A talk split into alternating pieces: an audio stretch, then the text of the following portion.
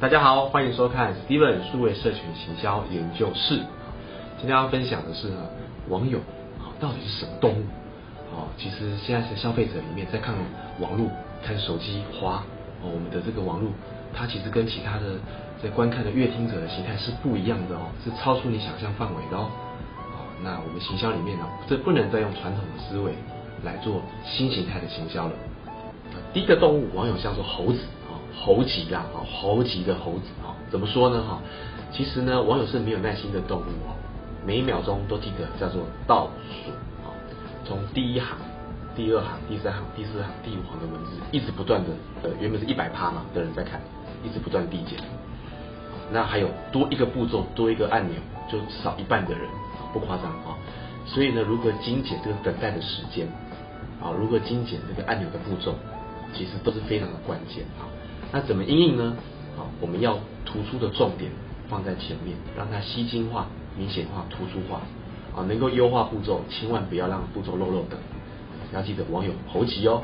第二哈，网友像是恐龙啊，这恐龙指的是像雷龙一样哈，呆萌呆萌的，这什么意思呢？哈，大家在使用网络的时候，就是在下班下课的时候，这时候呢，我们俗称叫做脑残时间呐，在这个时间里面，大家想要获得一些娱乐的内容。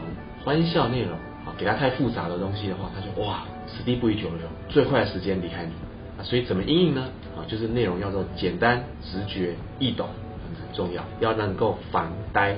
所以上至爷爷奶奶，下至儿童孩童，都能够亲近的接触它，然后能够不会迷路，这是最重要的关键。所以很多行销人走到后面想炫技，要做很漂亮的东西，可是门槛很多，可能还要再买一些什么 VR 眼镜。这些的门槛，它是先进的，它是 innovation 的，可是普及化的话，就会担心曲高和寡，所以简化内容、降低门槛是关键。动物三，网友像羊群，什么意思呢？哈，羊群效应就是羊都会有个领头羊，那羊有时候啊跳到断崖里面，不停往下跳，哎，后面的羊也傻傻就哇啪都跳下去，这就是羊群效应。那什么意思？网友有时候是很从众跟跟风的，比如说在这个一篇留言里面，你看到比较明显有人在骂，大家就开始思考。骂点跟着骂，有人比如说这个爆红的影片，把好多人就跟风疯传，所以有正面的跟风，有负面的跟风。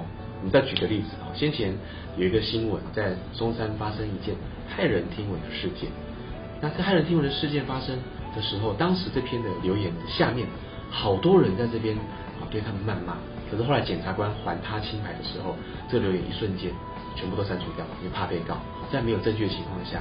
啊，乡民的正义这样的跟风也是一个羊群的例子啊。该如何应用呢？不管品牌里面，我们都希望创造正面的声量，降低负面的议题嘛。大家记得，我们不能不一定能够完全控制数量，因为网友是自由，不能控制数量，但是可以控制包括能见度。能见度什么意思？就是能不能找到领头羊的意见领袖，他能不能带动一些，不管是风向也好，或者是我们来创造一些内容。就这个内容里面，它是有感染力的，它是有实证的，然后把这些内容跟领头羊搭配，创造出来，引引领人们的一些想法、看法。然后第四，哈，网友是像是猫一样啊，大家不知道是不是有养猫？猫呢，基本上呢，就是难以对它呼之即来，挥之即去，哈，就像这个喵星人，就如同皇帝般的存在。呃，网友像猫而不像狗，哈。呃，猫比较独立自主，没有办法被这个操控。呃，如果我们硬塞给他他不喜欢看的内容，啊，网友直接就跳掉。你再不喜欢一点，甚至会退订你的粉丝团，退订你的 YouTube 频道。那如果你让他产生厌恶的话，他会直接检举你，发布垃圾性讯息。然后一发布被检举垃圾讯息多了，这样子的一个社群内容就会被平台所下架。所以呢，怎么应呢？啊，网友必须投其所好啊，不能强硬的逼迫他。那就是内容营销，内容营销的概念就像是糖衣还有内馅之间，糖衣就是吸引他想看的内容，可能是搞笑、温馨、惊喜、感人。那内些就是行销要讲的诉求的重点，把它包在里面。举个例子，比如说我们想要讲的是理财，然后要讲理财，那理财是行销诉求嘛？可是怕没有人直接讲理财啊，讲这个 退休保险，然后或讲我们小资怎么投资，这样诉求有点干。那我就包一个，比如说十二星座给你的开运建议。那十二星座的开运，好像大家哎对星座控，他想了解的十二星座开运，他就想要知道。再把我们要行销的重点包在里面，这就是糖衣跟内线的意思。第五啊，网友像金鱼啊，金鱼只有三秒钟的记忆哦，啊，所以每两条金鱼每相遇一次，就像是第一次一样啊，这什么意思呢？网友注意力其实容易涣散啊，记忆很快就消失掉。那很多我们给他的内容，写的肉肉的，其他只看第一行，或者划划划过去，只给他半秒的时间，所以一下子就判断他的生死啊，这个内容要不要看？所以呢，能不能很快速的啊给他一些重点？排版能不能清楚一点？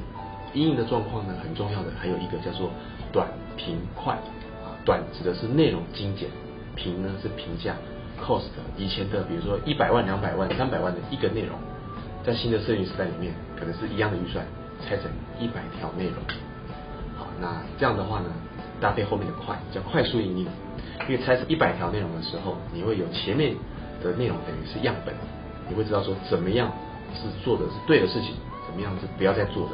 根据数据的回馈，赶快应用的来给内容。啊，六啊，网友像是狮子，套句诗声说的，他高傲，但是他宅心仁厚；他谦虚，但是受万人敬仰。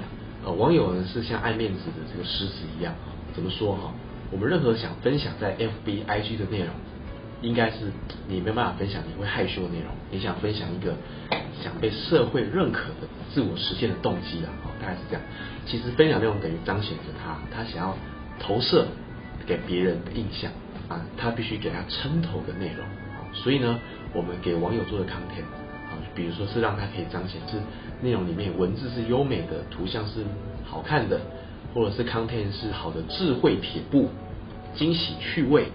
等等啊，或者是呢，假定喜欢我们的这个品牌，我们来荣耀他，给他一些好这个这个 special 的待遇，让他很开心的分享给朋友。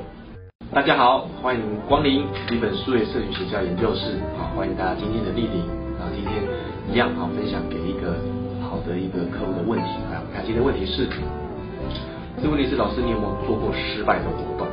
啊，这个问题当时我在课堂回答的时候，我紧张了一下，好像有点挑战，但。我们在做行销里面，其实会陪伴着不同的客户，做了很多的经验啊，过程当中会学习到成功的精髓，还有失败的教训，我觉得都是很宝贵的。所以，我们多分享一些成功也好、失败也好的东西。啊，与马先生说，大家做生意，你要听失败的，不要听成功的。成功都是很美好的，失败真的学习起来之后，才会知道之后不要碰到这个人生中的暗礁。所以，失败的行销呢，第一个失神离类，父亲节要上的拖到了中秋节，那就不好笑了哈。母亲节的行销拖到放暑假，那就不构成这样的行销，所以时辰把握是最关键的事情。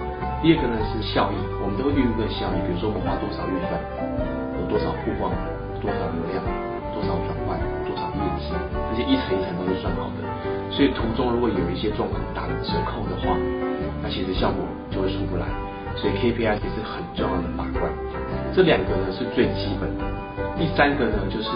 我们一昧的照着客户的心意做完这个案子，但是并没有告诉客户我们的建议是什么，如何能够更好，我们的能耗在哪里，帮客户做一点建议，最后留给客户来做判断。如果我们只是一昧的迎合的话，那这样的话，其实这样的行销来说啊，因为通常客户也是仰赖我们行销公司的经验能耗，还有我们的这个不只是人力的分担，所以我们给一些好的顾问式的建议，帮助客户啊。就熟悉这个操作的工具，抓到弄好完成专案，这也是很重要。所以以上分享给大家，谢谢。